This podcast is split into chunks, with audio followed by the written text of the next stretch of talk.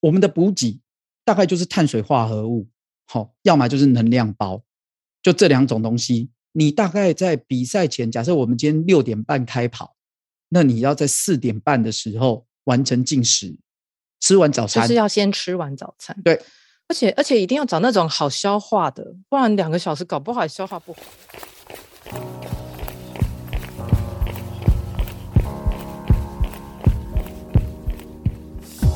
跑步是为了看见更多风景和改变，跑步是为了感受更多平静和愉悦。不管你是为了什么而开始，加入我们，先跑再说。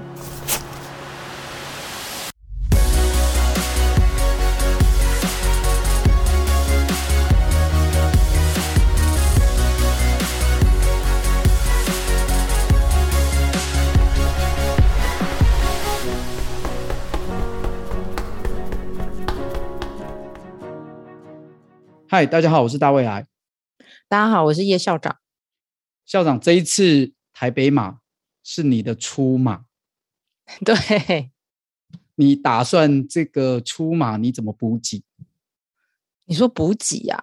对，嗯，基本上因为都会带能量胶啊、盐锭啊，这些都会吃，嗯，但是实际上要怎么分配，其实我还没有研究，嗯嗯，哎，我讲到补给，我倒想问你，因为其实有时候在跑步比赛的时候，看到有些人好像。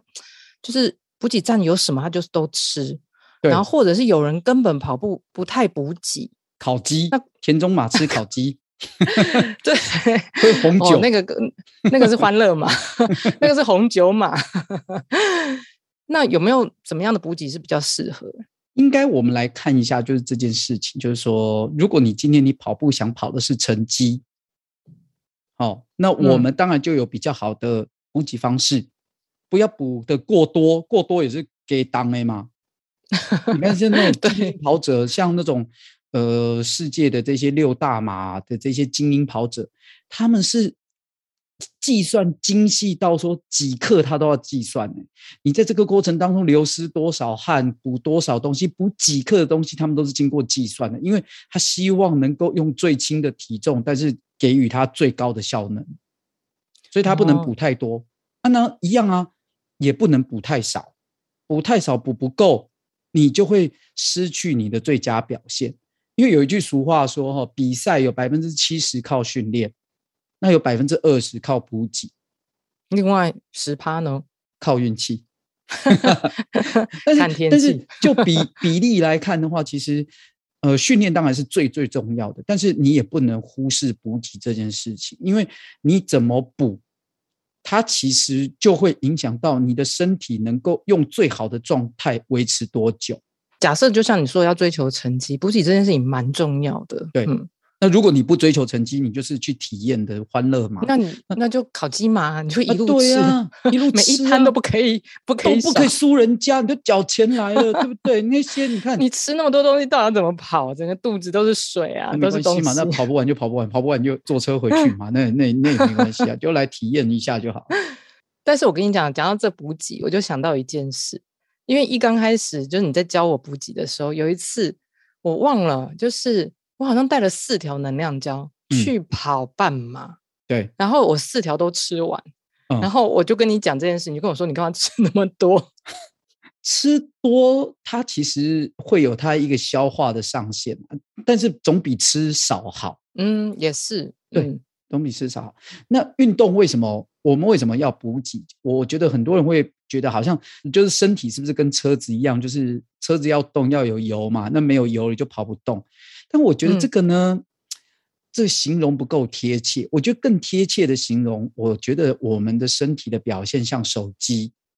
那你现在的能量就是电量，哦、那跟车子有什么不一样？不一样的是说，你有没有发现啊？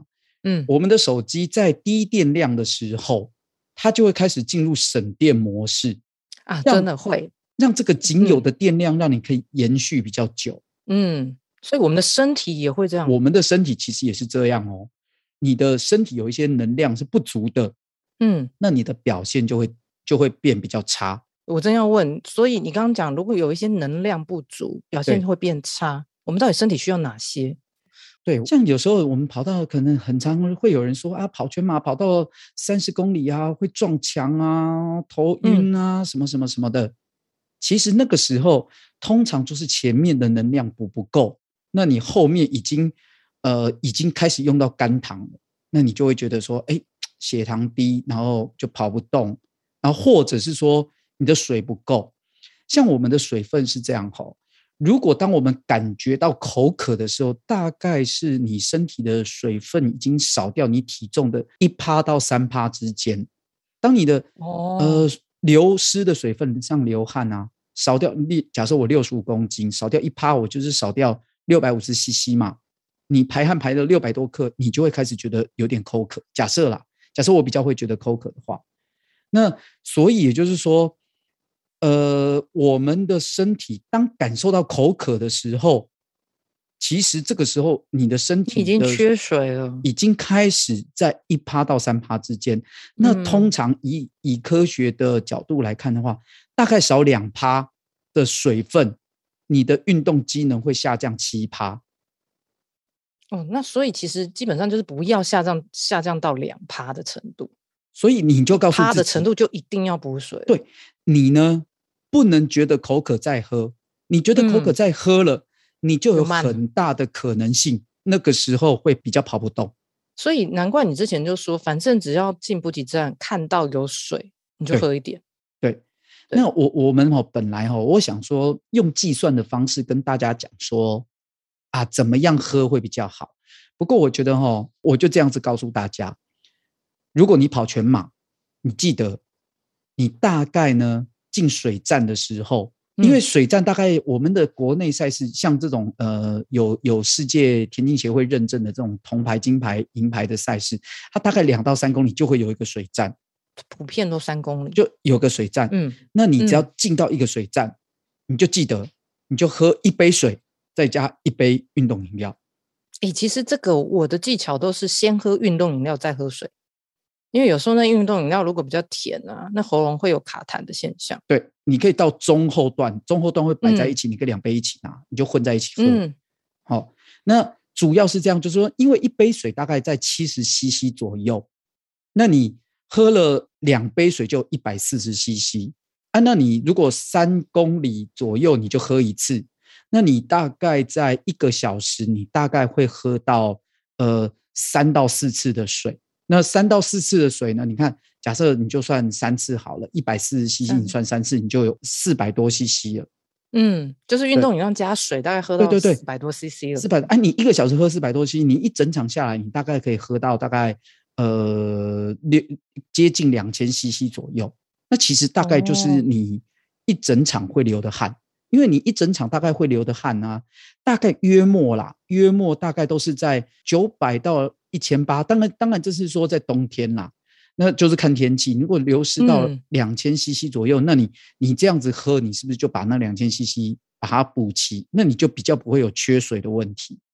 那你看我我刚才叫大家喝的是水加运动饮料。对，为什么不叫你喝两杯水，而是叫你喝一杯水加一一杯运动饮料呢？因为运动饮料里面有电解质啊。对，你说到了，就是刚才我说要要说的第二个，第一个我们要补充的是水，第二个我们要补充的就是电解质。那电解质可以怎么补充呢？电解质有两种补充方式：一吃盐锭，二就是喝运动饮料。那吃盐定呢，也是一招，但是吃盐定有时候盐定那个剂量比较没那么高，你可能一次要吃两颗，它又是因为颗粒的，有时候比较不是那么在在一直在跑连续跑动，你又不是停下来喝，你就有点吞不下去。那所以你其实喝运动饮料就能够快速的解决掉补充电解质这件事情。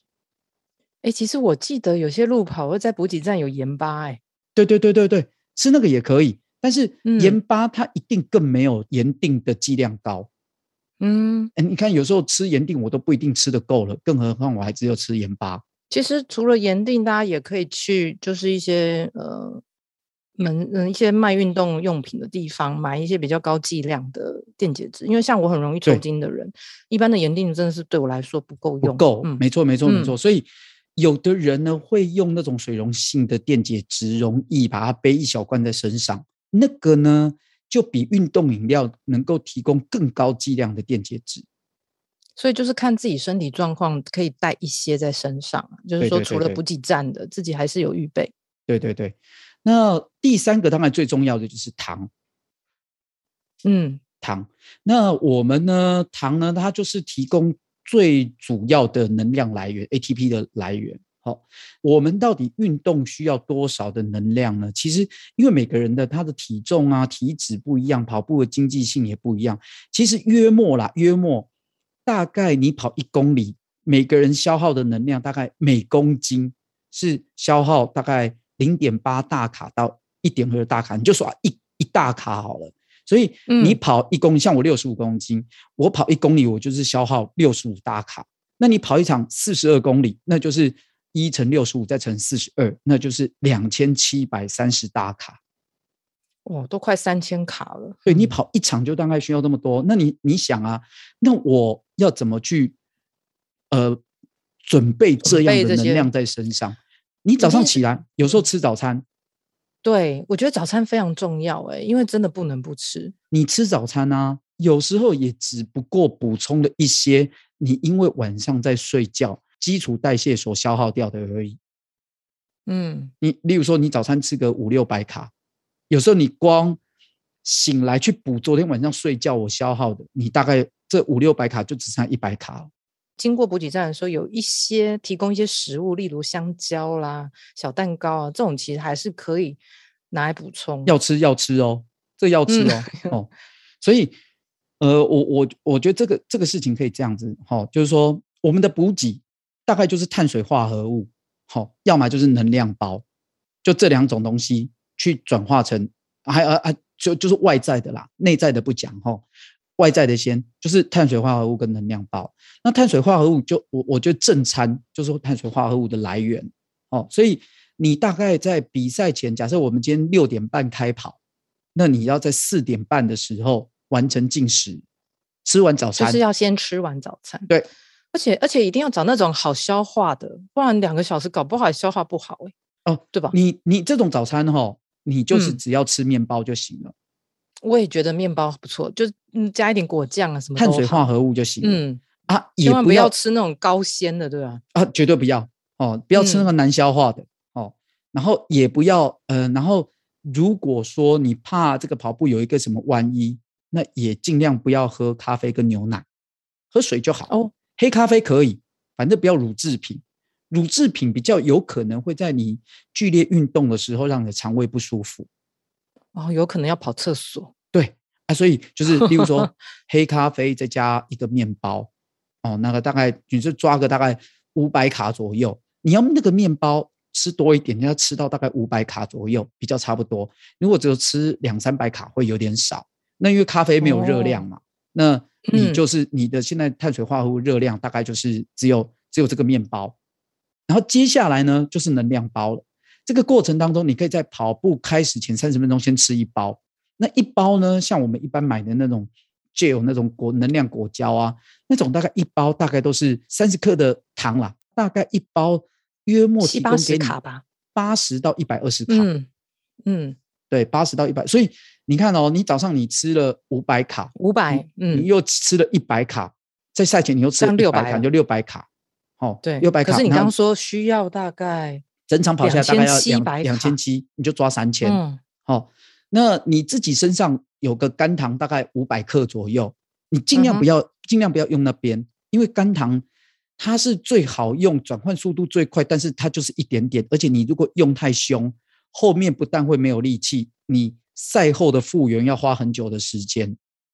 嗯，疲劳了。就是说，其实跑步的时候，大家真的是算好卡路里，尽量吃。就对，哎、欸，不吃过吃过头过重嘛，也不要，那就吃刚好。嗯、那所以你就这样吃，就是赛前，然后我们已经吃了早餐，我已经吃了一包了。接下来呢，我们大概每次的跑步啊，一个小时大概就需要六十克的糖，所以大概需要就一个小时，大概你就需要补两百。两百卡进去，那你可以分成我半个小时，半个小时吃一包。我半个小时，半个小时吃一包。啊，那我这样子，呃，例如说我一场马拉松，假设我跑三个半小时，那我就是带七包在身上。那我就是赛前吃一包，那我身上剩六包。我跑出去每半个小时我吃一包，我吃到第六包完的时候，我就剩最后半个小时了。因为你那个最后那个半个小时，你还要消化运用嘛，反正你都跑到了，你就不用再吃了。所以你就是带七包，然后一包赛前吃，六包赛中的比赛的途中吃，半个小时吃一次这样子。哇，那这样听起来我也要带蛮多的耶。嗯，所以你腰带上面就是大概就是带六包啊。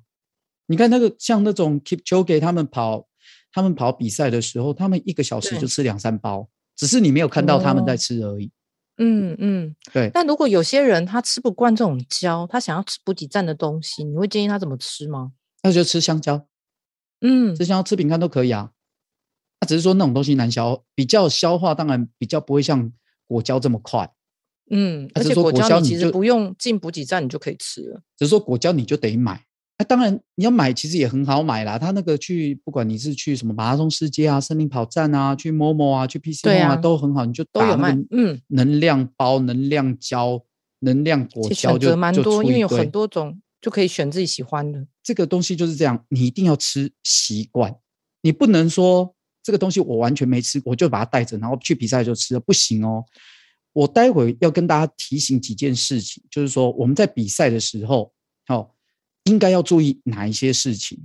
哦，刚才我们有说过，就是说比赛前怎么吃，比赛中怎么吃哦。例如说，呃，比赛中的话，你就是每个水站你就是喝一杯水，一杯运动饮料嘛，然后就补充水跟电解质，然后呢，再吃大概半个小时左右，半个小时多一点点，你要吃一包能量胶，一个小时或许吃一支盐錠。比赛后呢，还是一样喝水。尽量的把你的尿液一直喝喝喝喝到你的尿液排出来已经变淡黄色，让身体的缺水程度从可能三趴两趴一直回到只有零点几趴，那样子修复比较快。然后赶快多吃一些碳水化合物，让这个血糖回到正常。那我们要注意什么呢？就是说这些东西你赛前练习的时候就要试着吃吃看。不要吃那个都没吃过的，对，不晓得身体的反应反应是什么，对不对？对，我觉得就跟比赛的时候不要穿新鞋子、新袜子一样，对，因为你一定是要自己吃过、试过，你有就是很熟悉的东西了。对，但是很多人很容易在那一天会想说啊，那一天是一个重要日子，然后我要准备最重要的新的东西，那其实真的这样反而表现可能会有一些风险。我觉得比赛是把你的。平常反复做的事情，那一天再反复做一次。嗯，那一天千万不要做什么新的尝试，千万不要。那就是做傻事。对。然后，例如说，像喝水，喝水你就该练习。你可以自己练习水杯，说：“哎，我在跑的时候，我突然抓起一杯水，那我怎么试着在边跑又把这一杯水喝掉？”那我可以教大家，就是说，哦、你可以把那种杯子把它捏尖尖的，然后你就是。眼睛看着前面，但是嘴巴斜斜嘟到旁边，然后你的手就在嘴巴旁边，然后用那个尖尖的那个倒角去把水灌到嘴巴，然后也不要一口气喝，你就是喝个一两口含在嘴里，呼吸比较顺畅的时候吞进去。其实这个喝水真的是需要经验累积。那当然，如果平常先来练习是不错。像你刚刚说的这种喝水方法，我我真的还没试过哎。对，我记得之前就是因为我买的。对，很容易呛到，而且那个时候其实进补给站真是一门学问，大家不要以为很容易，因为太多人了。对，所以前面不要，前面不要拿，中后段再拿就好了。因为你有可能很紧张，结果把自己呛到。然后呢，比如说那个能量胶，也应该是在进跑站之前，你看到我前面有个 water，你看到有 water 有水站，你就开始准备要撕，你就该要准备要撕能量胶了，嗯，你就快拿到水的时候。前你就把它撕开，把能量胶先灌在嘴巴，也不要吞，因为那个很浓稠，你要吞不容易。然后你就含在嘴里，然后拿着水，然后连着水一起把能量胶灌进去。真的，其实我觉得蛮多学问的啦。因为像那时候有很多人喝水都不会把它喝完，然后就往旁边一丢，然后还洒在别人身上，所以 就很多意外发生。对，所以进补给站其实还是要特别注意。嗯。对，而且那像补给品的话，那有的人会放在自己的口袋，那我自己习惯是放在我的那个号码袋上面。我号码袋上面有一格一格的嘛，我就把能量胶放在那边。那像盐锭的话，我就用个呃，例如说小的封口袋，我就把它钉在我的那个号码布上面旁边。哦、那我如果要、这个技巧不错，对我如果要我就把它撕下来这样子。哦，我是都带随身包包，然后把能量胶、盐錠都放进去。可是这个方法好像没有你的好，因为很容易你为了拿盐定，然后能量胶掉了，拿能量胶、盐定掉出去，就是比较不稳定，真的。然后呢，如果有人要补咖啡因的话，那记得呃赛前一个礼拜不要喝咖啡。但是补咖啡因的目的到底是什么？让自己比较亢奋、啊。好奇哦。那像我这种天天喝咖啡的，那就会没效。所以你一定要在赛前一个礼拜不能喝。你太难了。你如果多喝的话，那你那你比赛吃那个没有效。那有的人会吃 BCA，BCA 有没有效？我觉得见仁见智。但我以为 BCA 其实比较像营养补给品，它就是让你比较不会抽筋啊，也比较能够修复。嗯、但是是至于是不是真的有效，我觉得这个在很多研究报道上面都还存有一个存疑的状态。当然，不过我如果吃了还是您您有吃的话就吃嘛。我骑车我会吃啊，但是跑步我就没什么吃，嗯、因为我就觉得好像就是吃心安的而已。对，那有一种叫做肝糖超补法，有一种肝糖超补法。嗯、那肝糖超补法呢，大家可以试试看。如果比赛多的话，一年不可以这么长肝糖超补法，一年最多一两次，因为这个对身体不是特别好。它所谓的肝糖超补法就是说。我在赛前十天左右，我所有的碳水化合物的摄取量减少百分之五十以上，我就都不吃。例如说，我不吃饭，我吃一点点饭，呃，我吃一点点面，然后我其他都不吃，让身体处于一个欠缺碳水化合物的状态。然后在赛前三天呢，你就吃两倍的碳水化合物进去。你平常吃一碗饭，你就那一天吃两碗饭。你就你就这三天每天每一餐加倍吃，让身体呢一口气 carry 太超多超额的，对啊，这样对身体有什么好处呢？哎，它可以产生什么效果？所以它这个名字叫做肝糖超补法嘛，它会利用这样的方式强制身体 carry 比平常的存量更多很多的肝糖。哦，所以你是说，就是你刚刚说的，一旦燃烧到肝糖，那它的肝糖就会比一般平常的量多一点，多一点，可以支撑它比较久。对，因为我们平常大概是五百克左右嘛，那你透过肝糖超补法，你可能或许可以可以多到大概六七百克。那你你的最后的氮气瓶就比较大颗一点，要拿来最后用的氮气瓶就比较大颗。原来如此。但是啦，我觉得那个都是最后的，那个是最后的招式，你不用也没有关系。你前面补充的好就没有问题。你如果前面补充不好，很快就用到你肝糖，还没还没过半马，你就在用肝糖，那我觉得你这一场也很惨。真的，其实补给真的，大家真的要利用比赛啊，好好体验一下，因为你没有补好，其实它真的会影响到你跑步的呃效果，就跑步的那个效能，应该这样讲。所以这个就是我们这一集要跟大家分享，如果你跑台北马，应该要怎么补给。而且现在距离台北马竟然还有大概呃，快还有两个月的时间嘛。对，那我们就可以利用平常，比如说周末的 LSD。去测试看看自己的补给方式，对，然后找出一个习惯，那个逻辑。台北马前一个礼拜在准备太慢了，还不如说哎，两个月前，对，就利用周末的 LSD 来练习。LSD 买你就要吃，你就要喝，那你就是用练习的时候就就是开始去买那些东西练习着吃。嗯嗯，好，那接下来就进入我们的本日金句。好，今天的金句是一个。嗯，我也是他的粉丝。对，就是 J 的跑步笔记。嗯，他好厉害哦。对，他这一次跑完这个芝加哥嘛，他说的这句“好累，真的好累”，不管跑得快或慢，马拉松都是一个让人敬畏的距离。你你讲这句应该要表现出好累的样子。好累，好累。对，但是 J 他相当厉害，和一个也非常优秀一个年轻人，文笔好，跑得快。那他。嗯他最近呢，在这个十五天内，他跑完三个六大马，就是柏林、伦、oh. 敦、芝加哥啊。当然，芝加哥他已经跑过了啦，他已经是第二次跑芝加哥，所以他在跑完伦敦的时候呢，他就顺利的完成了他的六大马。那他也是现在目前华人的记录六大马跑最快的人，平均哇赢过向总，他的平均是跑两小时四十二分。哇塞，非常的快。